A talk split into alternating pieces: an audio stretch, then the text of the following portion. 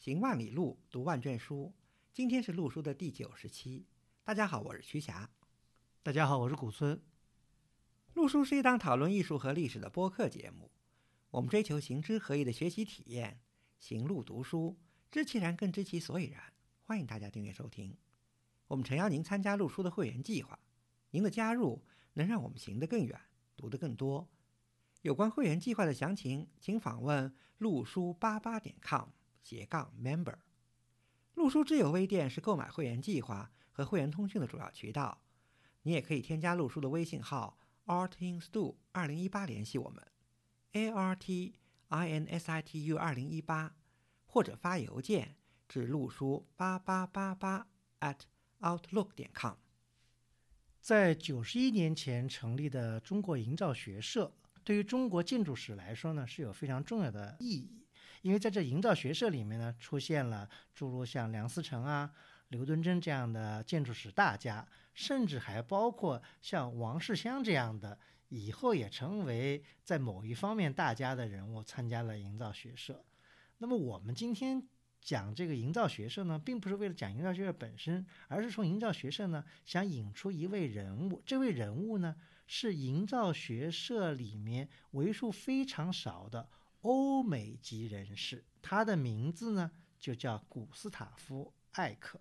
艾克就像刚才古村老师说的，他是少数几位在学社成立早期啊，至少在三二年、三三年，他就已经非常密切的参与了营造学社活动，而且以后成为营造学社正式会员的这么一位外籍人士。据我所知啊，欧美籍的大概是三位。呃，一位是清华大学的教授英语的教授，叫温德，嗯，对吧？这个老温德其实是蛮有传奇色彩的一位人物，是美国人，但是他后来来了中国以后就一直在中国，甚至很传奇的，呃，经历了十年浩劫还在中国，对，也最后以百岁去世在了北大。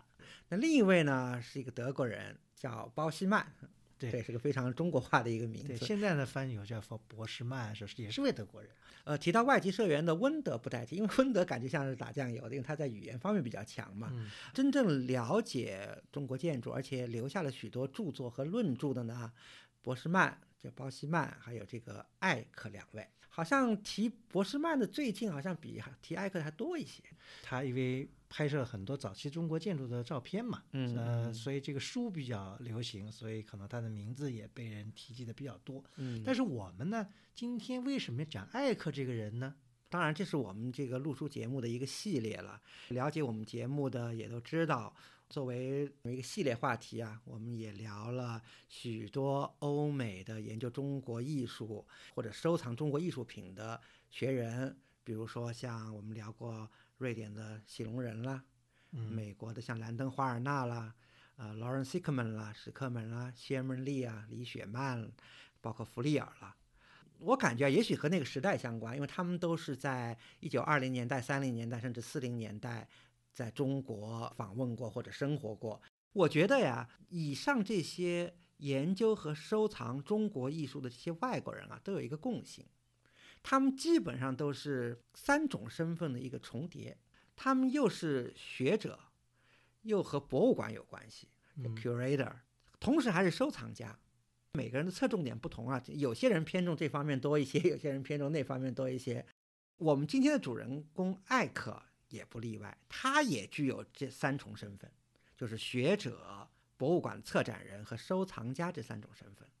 但是呢，他和我们前面讲到的这些人士啊，有一个不同，他至少在中国生活了有二十年之久。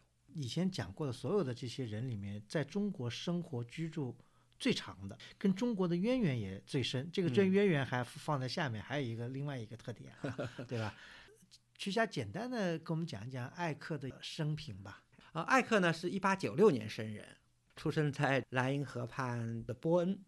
波恩原来曾经是西德的首都嘛。他呢也是出生在一个学术世家，他的父亲呢就是波恩大学的神学教授，他自己呢也在波恩大学呢修完了本科，然后去柏林修完了硕士，最后呢他是在埃尔朗根大学呢得到了这个博士学位。他修的专业呢。是艺术、文学和哲学，当然，他最后做的论文是偏艺术方面的，因为他的博士论文就是写的法国的一个铜版画画家，专门研究十九世纪早期的法国浪漫主义运动的。他是应该是在一九二二年获得了博士学位。对的，这里面有个契机啊，在二十年代的时候呢，中国的一位很有名的华侨领袖陈嘉庚先生呢，在厦门创办了一所现在也很有名的学校，就是厦门大学。厦门大学组建以后呢，在国内外呢广揽优秀人才啊，这个到厦门大学去教书，也在世界上呢找年轻的这个学者，有志于来到东方。艾克呢就有幸成为了厦门大学当时两个外国教授之一，在一九二三年呢来到了厦门大学当老师。他当时教授呢是教授这个希腊哲学。还有西方文学，有两位外国教授，另一位呢是一位年轻的法国汉学家，就是戴密威嘛。其实中国历史上还有一个非常有名的人物，也在厦门大学曾经当过老师，嗯，那就是新文化运动的旗手鲁迅。还很有意思的是什么？鲁迅跟艾克还有一个交集，就是他们是互相认识的。为什么这么说呢？因为有人后来把鲁迅送给艾克的签赠的《阿 Q 正传》捐赠了出来，很自然的嘛，他们是同事嘛，一定是有很多交往。鲁迅先生当时签给艾克呢，叫艾厄峰，这里面就是讲的艾克一开始在中国他有一个中文名字，他不叫艾克，就是叫恶风，恶就是蔡锷的那个厄。后来这个名字呢就不太用了，他到北平以后就不用了，所以一般的大家呢就称他就叫艾克。他在二三年到二八年期间基本上都在厦门。二八年的时候呢，北平的清华学堂正式变成了清华大学。这时候呢，艾克呢就应聘到了清华大学做。西方西方哲学和西方文学的教授，当然这里头还应该提一下啊，就是他在就是 Between Jobs 在厦大和清华之间呢，他去日本访学了一段时间。我估计这个也和戴密威有一些关系啊。他在东京的当时有一个法兰西学院的日本分校啊研学，短期的可能是个把月。然后呢，他就专注的跑到奈良去奈良的博物馆呀，去奈良那些寺院做了很多研究。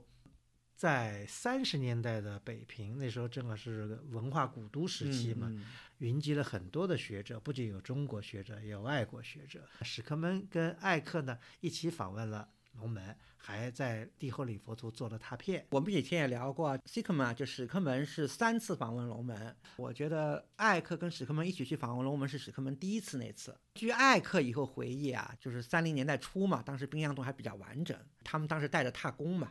做了五套还是六套拓片？三十年代的时候呢，艾克呢还参加了刚和泰在北平当然组织的，比方什么梵语佛经研读班。参加这个研读班里面还有谁呢？还有后来的大学者陈寅恪。这些呢都是艾克那时候在北京参加的这些活动啊。当然还有一个非常重要的活动是什么呢？就从一九三一年开始。艾克就参与了中国营造学社的活动，因为在一九三一年八月出版的《中国营造学社会刊》第二卷第二期里面就出现了艾克的名字。他当时的职务呢就是评议，评议是一个荣誉的职衔，因为在学社早期嘛，当时有职员、各个部的主任，这是常任的，然后还有一些参教啊、校对啊，这是业余像 volunteer 的，还有一个就是评议，就是一些社会名流、一些学者。当时还都不叫社员，以后到了三四三五年的时候，就是学社进一步的组织化了以后，然后出现了社员，社员排名都是按照入社的前后为序嘛。艾克是排在比较前面的，说明他很早就参与了学社的工作。还有一个很有意思，当时艾克他主要三零年代初，对吧？嗯，他是在清华当教授。我们今天还从一位大学者的一个回忆中看到了艾克在清华的很多活动的记录。谁呢？